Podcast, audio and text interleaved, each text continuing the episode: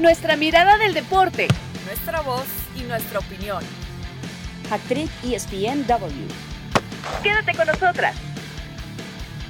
Hola, hola, bienvenidos. Esto es Actriz de ESPN. Gracias por estar con nosotros. Pues hoy es viernes, hay mucho que comentar porque, bueno, la semana hubo varias sorpresitas a nivel de fútbol internacional, jornada de Champions. Algunos dirían el Día del Amor, bueno, sí, porque regresó la Champions este martes. Y evidentemente hubo algunos corazones rotos, sobre todo del lado de París, que le pegaron, que el Bayern terminó ganando, eh, el tema del City, y hay cambios allí también en, la parte alta de la Premier, se aprieta la cosa, de hecho, para finalizar, bueno, para finalizar no, pero ya para la segunda parte la definición del torneo.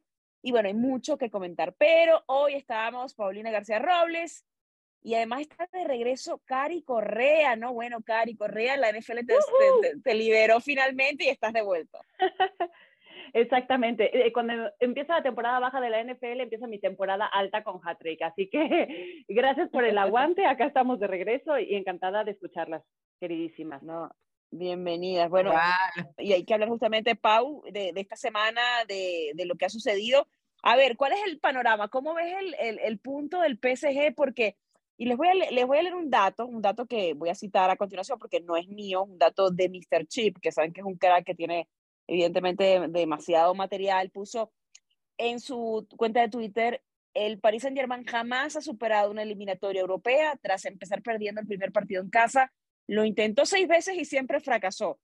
Mm. Pau, yo no sé, porque yo siento que como jugó eh, 4-4-2, eh, medio aislados Neymar y Messi, Mbappé en la banca con una cara de bueno y yo no le veo como a este a este esta versión del PSG honestamente por Galtier sobre todo posibilidades para darle la vuelta.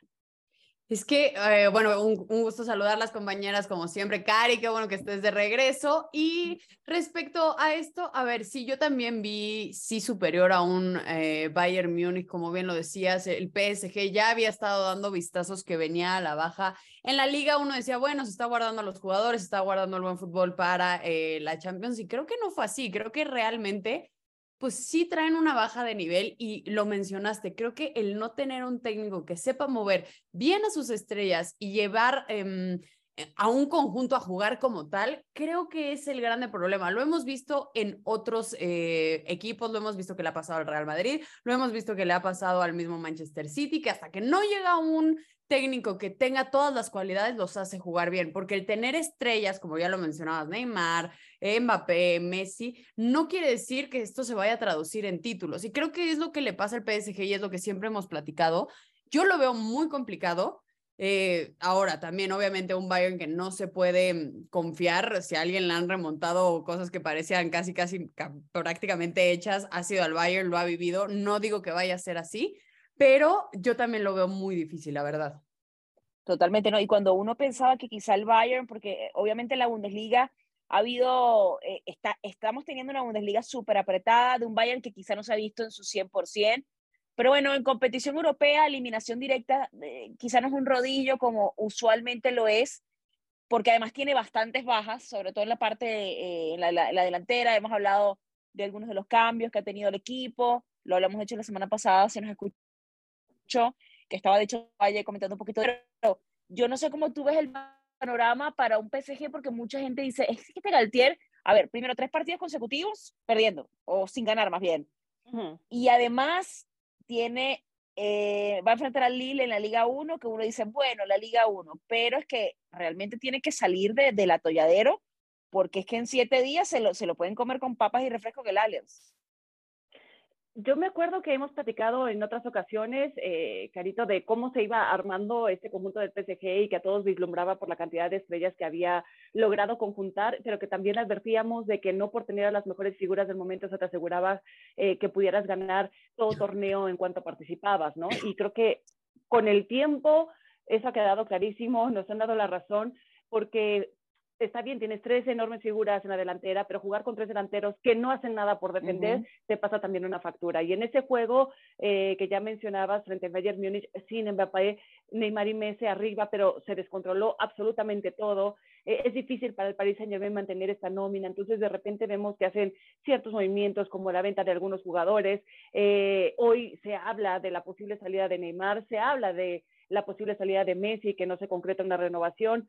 Eh, cuesta mucho trabajo al conjunto parisino mantener esa nómina y ni siquiera con todos los cambios de técnicos que han tenido hemos podido ver un equipo deslumbrante, un equipo que arrolle, un equipo que se vea enchufado, que se conecte, que, que realmente dé miedo a los rivales. Eh, yo creo que, y mira, lo dije antes de que se diera este partido de PSG ante el Bayern Múnich, daba mucho más miedo el Múnich, aún jugando en el Parque de los Príncipes, que el PSG con todo lo que le hemos visto. Ah, para mí luce sumamente complicado pensar en la vuelta que tienen que ir a Múnich a buscar eh, darle la vuelta a ese resultado. Es verdad que todo cambió cuando entró Mbappé, el futbolista que más diferencias marca. Está claro que hoy también en el orden de jerarquías, Mbappé es la voz cantante y Neymar junto a Messi han quedado un poco en el acompañamiento, pero es que hasta eso le ha afectado al Paris Saint Germain, porque vuelvo al mismo punto, no importa qué técnico tengas en el banquillo, claro. es difícil saber manejar los egos en una plantilla así pero, donde pero sí importa, ¿no, Cari? Pero sí, claro, claro. Lo vimos con un Zidane en el Real Madrid, ahora lo vemos, no sé, en el City con un Pep que ya sabe manejar más a su equipo y sí se le ve la diferencia. Es que, es que yo siento que Galtier, ah, para mí fue una decisión errada porque realmente no traía la experiencia para mí necesaria para un equipo porque yo siento que hay un tema, primero de respeto, de eh, por qué cada, cada vez que alguien, un gran equipo busca un técnico, busca un técnico con cierto perfil que tenga cierto peso. La experiencia de, de Galtieri, San Etienne, el Lille y Niza. Evidentemente, mucha experiencia en la Liga, en la, la Liga 1, pero ¿qué más? O sea, no, se ha probado en otra liga, no es un técnico ganador más allá de una liga, la que ganó justamente con, con el Lille, me parece, eh, tiene una Copa de Liga de Francia, una Supercopa de Francia, realmente no es un tipo de peso como para manejar para mí un vestuario según lo que quería hacer. Yo siento que en ese momento, cuando se eligió, porque fue como medio bomberazo, era como, bueno, lo que hay en el mercado es esto. Mucho se había hablado, recuerden, de que, de que podía ser una de las opciones sin densidad justamente para el equipo que me parece que además es un súper referente. Hubiera sido lo ideal, eh, ¿no? Pero no se dio. sí, no, digo, y, evidentemente lo hubiese no existe, como yo digo, ni en la vida ni en el fútbol, pero yo sí siento que, que la manera en la que hace jugar a tu equipo, si va hacia adelante, si, si tiene un fútbol muy horizontal, si cómo juega. Cómo juega muy importante porque no es lo mismo tener un Ferrari que tener un buen chofer. Además, entonces, eh, qué vas a tener o a qué vas a priorizar. Para mí, ahí se cae primero la primera elección y evidentemente termina afectando. Ahora se dice, porque esta semana el tema también fue de si Lionel Messi va a renovar con el equipo, porque aparentemente le pusieron unos, temas, unos términos contractuales que, que son un poquito contradictorios porque según lo que leí, le piden que en la próxima temporada, o sea, la temporada siguiente a la finalización de su contrato, que se rebajara el sueldo. Y Jorge Messi le dijo, a ver, no, y en teoría no pues ya ni que estuviera en el Barcelona o sea, no bueno eh, Messi dice a ver amigo vengo del futuro esto ya esto lo vi ya esto lo vi para, para dónde vas con para dónde vas con tu punto y además no solamente eso se dice la, la, MLS yo no sé si y ya después de ganar el mundial yo no sé no sé cómo lo ven ustedes Cari pero yo siento que la MLS podría ser una opción pues ya no tienes nada que probar ya ganaste todo ganaste mundial ya estás como para retirarte ellos tienen, me parece que tienen una casa en Miami, van muchísimo a vacacionar en Miami, eh, él y sus hijos y Antonella. Digo, por ahí de repente podría ser una buena opción, no sé si, no, no sé si directamente el Inter, pero bueno, Beckham es el dueño, por allí quizá podría haber un, una, un acercamiento. Y él cuando, me parece cuando el City habló con él, en algún punto le habían ofrecido en el paquete irse a Estados Unidos también a jugar. Y él en ese momento dijo, bueno, me voy a quedar en Europa, todavía tengo gasolina para Europa, pero bueno, ya después del Mundial creo que el panorama cambió mucho. Claro. A mí me cuesta mucho trabajo pensar que como ahora, campeón del mundo, que ya era lo único que le faltaba ganar, ahora sí podemos decir que lo ha ganado todo. Eh, que como campeón del mundo decida irse a jugar a Estados Unidos. Es verdad que por una cuestión de comodidad a la familia Messi seguramente le encantaría y es verdad que ya no tiene que demostrarle absolutamente nada a nadie, que lo ha ganado todo y se puede permitir irse a jugar a Timbuktu, si así lo desea, ¿no? Sí, claro. Pero pero tiene todavía mucho para dar Messi. O sea, lo vimos en la misma Copa del Mundo donde estuviste, Carito. O sea, yo, la verdad, querría pensar que se va a quedar todavía en un equipo europeo de, de, muy buen nivel. Con el Barcelona, eso sí, olvídenlo, ¿eh? O sea, las dos partes. Pero moverse del PSG o quedarse ahí. No, yo creo que lo mejor para Messi, y él lo sabe, es moverse del PSG. Ahora, y que ir a una Premier, ir a, o sea, ¿dónde, ¿dónde lo podrías ver? Porque, a ver, irte a una Premier, estamos hablando de la mejor liga del mundo, te, te indicaría todavía mucho más esfuerzo, que no sé si eso es lo que... Y a la familia también. Sí, no sé si a tope y al 100 y todos los partidos. En el PSG, pues claramente, incluso lo platicamos cuando se movió allá, que hasta él pues era de cierta forma una comodidad en donde sí te iban a exigir, pero podías enfocarte en ganar el mundial que lo hizo. A que si te ibas a una Premier, como se habló de que fuera el City, te iban a exigir el ganar la Liga, el ganar la Champions, el ganar el Mundial, o sea, también... Pues, pero yo, pero yo creo que... Pero yo creo que con el PSG la exigencia era la Champions, ¿no? Y ahora con este panorama es como de, amigo, nos van a eliminar en octavos de final. O sea, este equipo de verdad, este equipo con las figuras que tiene, ya está. Si Galtier no los hizo jugar de la manera en la que tenían que jugar, yo creo que no va a pasar. Creo que tienen que próximamente escoger otra persona cambiar los porque se, se, les va el camión. Carita, pero sabes que me encanta lo que dijiste porque mencionaste, el objetivo con el PSG era la Champions, sí, pero era una responsabilidad compartida. Cuando eligió irse ese equipo, sabía que eran tantas estrellas que era la responsabilidad sobre todos. No era como que la responsabilidad iba a recaer sobre los hombros de Messi y iba a ser el gran señalado, como sí pasaba cuando estaba en el Barcelona. Entonces, hasta eso era como un equipo mucho más a modo, como dice Pau, para a lo mejor enfocarse en otros objetivos que a él le hacían falta a nivel individual. Eh, hoy sí, ya una vez conseguido, podría pensar irse a otro equipo donde nuevamente él sea la figura. Sí, totalmente. Yo creo que, a ver, ya el fútbol no gira en torno a él, pero con el mundial que tuvo, con el nivel que todavía muestra, un tipo que lo hemos hablado muchas veces, se, se, se ha eh, digamos, adaptado a su situación, que es su situación, bueno, que ya evidentemente no eres un jovencito de 25 años, asiste, forma parte de, hace, hace otro tipo de cosas, que bueno, la, la comparativa que siempre hemos hecho entre Cristiano y, Messi, que él sí logró como, como eh, el famoso recalculando el GPS, ¿no? Tratar de adaptarse a las circunstancias y, y, y responder sabiendo en un equipo donde, lo mencionabas muy bien, la figura no es él, la figura es Mbappé, que es el goleador, que es el futuro, que es el jovencito de 23 años, que es la cara francesa, que es el que acaban, bueno, acaban de renovar entre comillas, pero bueno, cuando se coqueteó con el Real Madrid o el Madrid con él o, o él jugó con el Real Madrid, no sé cómo, cómo decirlo, pues en, esta semana del amor, eh, el famoso, en esto ya estaba hablando con Toño Valle, hicimos unas preguntas y respuestas y decíamos, el famoso amigo, date cuenta, ¿no? O sea, que amigo, no va a pasar ya lo del Real Madrid con, con, con Mbappé, entonces bueno, eh, evidentemente está la carta ahí de, de, probar para otros lados, probar otro mercado, vamos a ver si, si lo decía hacer. Hay que hablar también rapidito, antes que se nos vaya a nosotros y el camión, de, del conjunto del City, lo que pasó, le ganó al Arsenal, eh, aprieta la liga, el Arsenal se va quedando como sin gasolina ante un equipo en donde hablábamos justamente del peso de un técnico y ahí se muestra justamente el peso de, de Pep Guardiola, de cómo maneja su equipo, de lo que puede hacer y de cómo eh, Pau, administrarse quizá para el torneo completo. Yo siento que, que se le fue la Premier al Arsenal, que dejaron que los alcanzaran y que de verdad está complicado. Tienen 51 puntos los dos.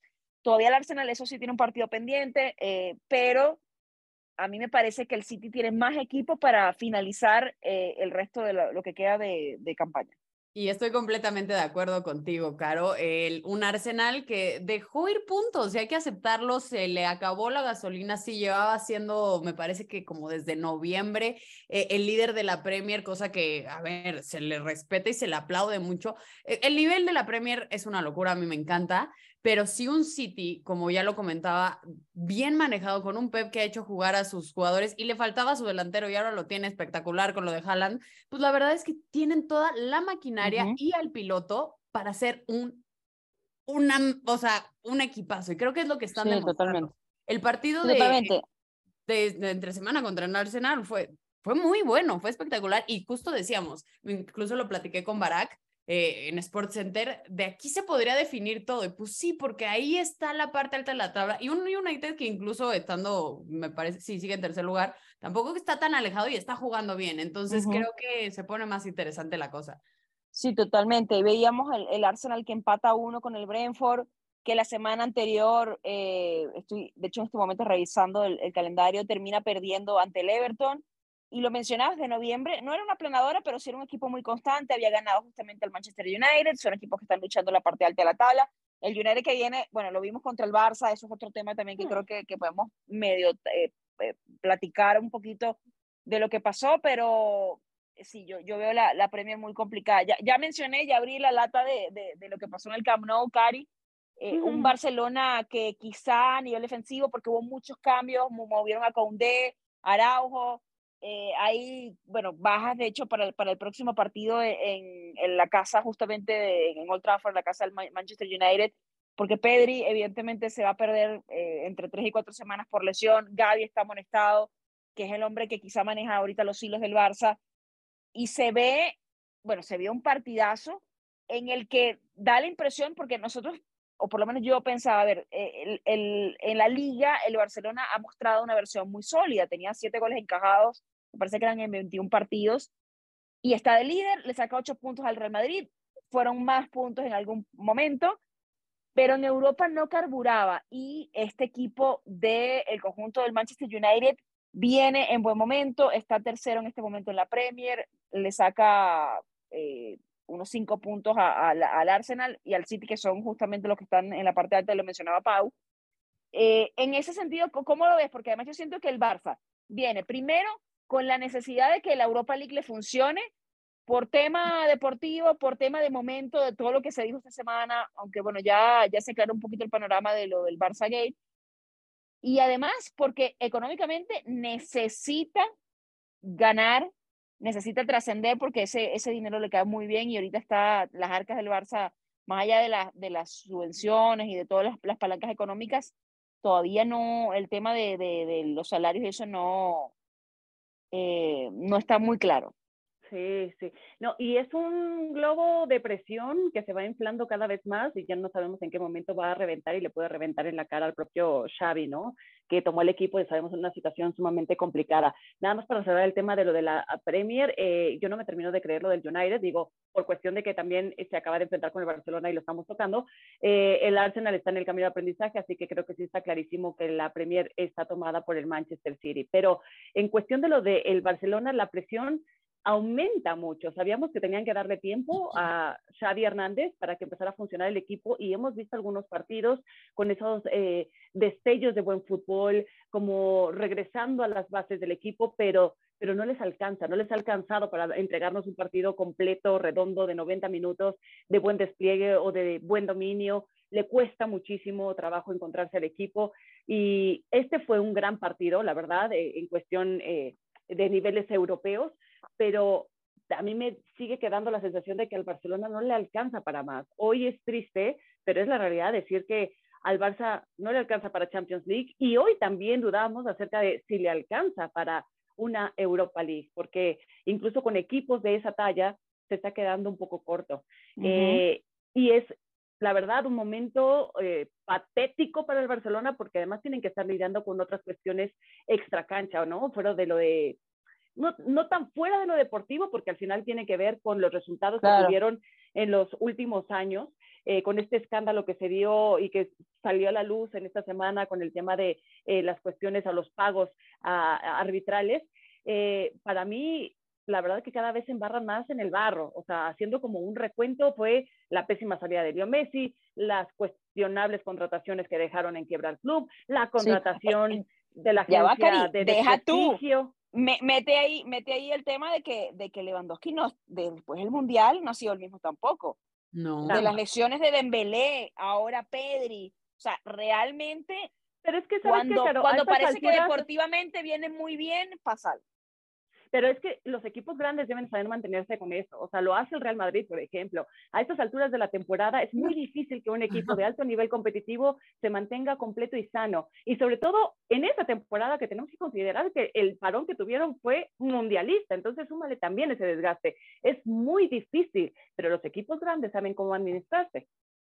Y ahí No, también totalmente. entra el tema de que de un Barcelona sí se esperaba mucho más con las inclusiones justo de Lewandowski, de todos los que ya comentaban, y ahorita estamos hablando de no sé si le alcance para la Europa League, no sé si como que sí se está quedando corto para la inversión. Bueno, tan- pero, pero, pero la liga, por lo menos, Paula, la liga, o sea, es importante que la ganen. Ah, importante claro. sobre todo porque, a ver, están hablando de que el Madrid el año pasado la rompió en Europa y, y de alguna Pero es manera suficiente ya solo la ganar liga la liga. Bueno, Yo creo que para, para el Barça sí, yo creo que sí. Eso qué buen punto, qué, buen- qué, qué- qué buena pregunta, Pau. triste. Pero, porque pero con es verdad, o sea, que hizo, sí, a ver, que hizo, yo no sé pero, si Pau, yo, yo no creo que vaya, yo no creo que vaya a ganar el Old Trafford. Yo honestamente, con lo que hizo Rashford en el Camp Nou, Rashford es en este momento, por cierto, con el Bebote y con, y con, con Santi Jiménez y con Vitiña del Braga, es el máximo goleador de la Europa League, llevan cuatro tantos, eh, participan los dos goles del equipo. No, no, no. Lo que hace es, eh, obviamente Xavi mueve las posiciones para tratar de, de tapar la banda de, de Rashford y termina entonces Ten Hag moviendo a, a Rashford de posición para liberarlo, evidentemente. Lo- los dos hicieron además una jugada magistral de ajedrez. Xavi pensando en lo que iba a hacer Ten Hag y Ten Hag dijo, yo sé que estás pensando en lo que yo voy a pensar, así que yo voy a cambiar mi estrategia. Y, y le salió muy bien. Y yo no sé, yo no, yo no veo al Barça saliendo victorioso, no sé cómo lo ves, Cari. Y después me, me darás tu opinión, Pau, por fal- sobre el tema. Yo creo que se va a quedar en octavos, o sea, en, en esta fase. A, a mí también me, me pinta la corazonada, ya más o menos se estaba explicando por qué. O sea, yo siento que todavía no le han encontrado eh, la pista a este equipo. Y, y está bien que dijimos desde el inicio que había que tenerle paciencia a Xavi y era justamente el único hombre al que seguramente la afición barcelonista le iba a tener paciencia, por obviamente toda su, todo su historial. Pero qué tanta paciencia, o sea, de cuántos años estamos hablando. Y tampoco es que eh, Xavi llega para armar el equipo tal cual le plazca, porque no hay No, pero, dinero. pero un título, un título ayuda. O sea, por eso mencioné el tema de la liga, que puede parecer poco, pero si, si no la ganaste y, y se te exige algún Sí, tipo sí. de título, pues ahí Sí. está, ¿no? Sí, evidentemente si no ganas ninguno, estás en el hoyo, pero si ganas la liga, te da una bocanada de aire, ¿no? Por lo menos para respirar un ratito más, pero tampoco, o sea, la verdad que triste que hoy estemos hablando de un Barcelona que antes lo ganaba todo, a que hoy aspire con muchísimo esfuerzo a llevarse a la liga y ahí Sí. le vienen pisando los talones. Que yo creo que es lo que va a acabar pasando. Y también yo creo que se va a quedar quedando con la liga, porque ya si no se queda con, o sea, sí son ya varios puntos de diferencia. Y no estoy diciendo que el Madrid no pueda levantarse y no pueda pelear, pero sí creo que se la va a llevar el Barcelona. Ganaron la Supercopa, se la ganaron también bien. Ujú, Tal cual. Este, entonces ahí van a decir, bueno, tenemos dos títulos, ¿no? Y ahí se le va a poder como justo poner como un, un estate quieto para lo de Xavi, para los que no va- vayan contra él. Creo que eso podría salvarles la temporada. Ojo, sin decir que sea suficiente, porque yo no creo que sea suficiente. Así es. Oye, se nos comimos el tiempo y no hablamos del, del Madrid que va a tener justamente jornada de la Champions. Eh, rapidito, chicas, porque tenemos que hablar todavía de muchas cosas y, y siempre decimos que va a ser más corto el, el programa y, y no se logra. porque Y fallamos. Sí, pero bueno, una gente que, una gente que, que le gusta, que le gusta conversar. Pero ¿cómo ven justamente esa visita del martes del Real Madrid a Anfield? Uy, yo ya me estoy saboreando ese partido. Eh, eh, sobre todo considerando que el Real Madrid está reservándose sus mejores piezas, eh, que Benzema, sabemos, no va a Pamplona en este partido que tienen eh, frente a los Asuna, se lo guardan para la Champions League, justamente para ese duelo decisivo en Anfield. Eh, Regresa Courtois, supuestamente el fin de semana Courtois. ante Pamplona. Oye, recuperan también a Vinicius, ¿no? Que ya se pudo entrenar, que no jugó ante Leche por una sanción que tenía. Eh, y, y, bueno, sabemos que también Luka Modric pues, es un chavito, ¿verdad? Y que ya a lo mejor le viene costando algunos partidos, pero, pero cuando entra es decisivo. Entonces, a mí me gusta lo que hace Ancelotti porque entiende lo que ya platicábamos de el desgaste a estas alturas de la temporada y la rotación y ha hecho entender muy bien a su plantilla de lo necesario que es también darle rotación al equipo para hacerse de los objetivos más importantes, que en este caso para el Real Madrid siempre va a seguir siendo la Champions League. Entonces, eh, espero un partidazo, espero ver la mejor versión del Real Madrid, porque para eso se han estado preparando dentro del calendario apretado que tienen en 15 días, que creo que son cinco fechas, si no me equivoco, entre Liga y Champions. Uh -huh. Ese partido frente a Liverpool es definitivamente el Yo, más importante donde se lo tienen que jugar eh, todo. Que también yo creo que si, si, si saca un empate, yo creo que está bien, ¿no? Porque, a ver, Liverpool ya no es el mismo Liverpool, está en noveno en la, en la. Premier, y yo sí siento que el Madrid tiene también hemos hablado mucho y parece mucho cliché el tema de la mística, pero yo sí siento que el Madrid puede sacar, no sé si el partido en Anfield, para mí de repente es empate, pero la eliminatoria sí. Sí, yo también lo creería, sobre todo por el momento que está viviendo el Liverpool, bien lo mencionabas, se encuentra en la novena posición de la Premier y a ver, estaba revisando sus partidos, sí le ganaron a un Everton que está en la parte baja de la tabla, pero ahí cayeron ante los Wolves, cayeron ante el Brighton, empataron frente al Chelsea, eh, es decir, no se está viendo el mejor, la mejor versión de los Reds, ni del Real Madrid. Ojo, también no estoy ah, diciendo que el Madrid. Pero también, a ver, pero, se reservan para estos partidos. Pero también creo que tenemos mucho tiempo sin ver una gran versión del Real Madrid y con eso le, dio para la Champions la temporada pasada. De acuerdo, y como bien lo decías, Cari, se reservan para este torneo, van a esperar a recuperar a todos sus jugadores y Ancelotti también tiene, es lo que se hablábamos de los entrenadores que tienen callo, que saben cómo hacerle, que para cuando necesita que funcione el Real Madrid, yo no sé qué hace, yo no sé qué les dice. así que, pues bueno, creo que nunca hay que apostar en contra del Real Madrid en la Champions League, y sobre todo con un Liverpool que tampoco está tan fuerte como nos tenía acostumbrado a verlos. Así, como dicen amiguitos, esa es la lección del día y la lección que hemos dejado siempre en este podcast, señor, nunca le apuesten en contra del Real Madrid. Hay que hacer una pausa en esta edición de, de Hack Trick porque, bueno, tenemos que hablar ya brevemente porque nos queda, no nos queda mucho tiempo, pero también de la Liga MX y otros temas, así que ya regresamos. Hack Trick ESPNW. Regresamos en esta segunda parte de ESPN Hat porque hay que hablar de esa visita de los Cholos al América con el Piojo Herrera y un América que viene al alza, un América que viene un invicto, un Henry Martín que viene volando en este momento goleador eh, de, de, la liga, eh, liderando ahí la tabla de goleo. Eh, Pau, se, se, acaba el invicto de, de, del América porque, bueno, ya se aprobó evidentemente el Piojo Herrera en su primer partido entre los Cholos y no pudo. Eh, a ver, es que a mí también se me hace un invicto engañoso, porque no es que ha jugado muy bien el América, no es que era este equipo que veíamos el torneo pasado que sí jugaba bien. Creo que se le han dado los resultados, sí está en la parte alta de la tabla, pero tampoco de una forma espectacular. Eh, Yo siento que no tiene que competir ahorita con Monterrey, con Tigres, etcétera, pero em, será una visita, eh, bueno, van a recibir a Tijuana complicada, llama la atención y siempre da mucho morbo cuando eh, el Piojo regresa, por supuesto, eh, al Estadio Azteca.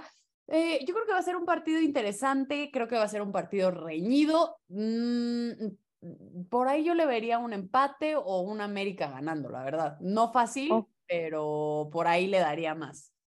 Ok, mm. Cari, ¿tú? Eh, va a ser calientito, con la motivación de cumplir además el América, si lo logran, un año sin perder en su casa. Eh, y ya Chivas se encargó también de amargarle el debut al Piojo en su segunda etapa con Cholos. Entonces Miguel Herrera, con ese antecedente y luego su pasado americanista, pues es cuando más va a salir a matar. Yo esperaría, ¿no? Yo ya también me estoy saboreando este juego. Y un poquito a diferencia de lo que opina Pau del resultado engañoso o los resultados engañosos que ha tenido el América en lo que llevamos del torneo por el calendario que le ha tocado en esta primera parte, yo más bien siento que entendiendo el formato de los torneos cortos que tenemos en Liga MX, el América también, digo, se vale, ¿no? Administrarse. Muchos años lo hizo el Tuca Ferretti al frente de los Tigres, porque sabemos que lo más importante viene en la recta final, que es cuando el América se va a estar enfrentando a los equipos de arriba de la tabla, a un Tigres, a un Monterrey, eh, a diferencia de los equipos regios, y no es por demeritar, pero eh, Tigres y Monterrey han tenido sus subes y bajas, mientras que América, algunos criticarán, es que son muchos empates. Bueno, pero eso te habla al menos de una permanencia, un no permitir que nos ganen como primicia. No dejamos de sumar puntos, pero eh, tampoco, a ver, no quiero decir que le reste importancia a lo que viene más adelante en el calendario, que es la parte más compleja, pero sí creo que el Tano Ortiz les ha bajado como unos decibeles de ansiedad y ha dicho, hey, tranquilos, Primero, no perdamos puntos, no dejemos puntos en el camino y después apretamos. Sí, totalmente. o sea, sí, entiendo lo que dices, Cari, pero luego también, no sé, contra Puebla, iban ganando 2-0 y dejarse empatar 2-2. No sé qué tanto sea decisión de ah, hay que administrarnos o de ah, se nos han ido los encuentros. Claro, no, por supuesto, hacer un mea culpa, pero hacer un mea culpa, pero tienen, eh, la verdad, para mí sí ha sido uno de los equipos que mejor funcionamiento en cancha se ha visto en lo que llevamos después de siete fechas.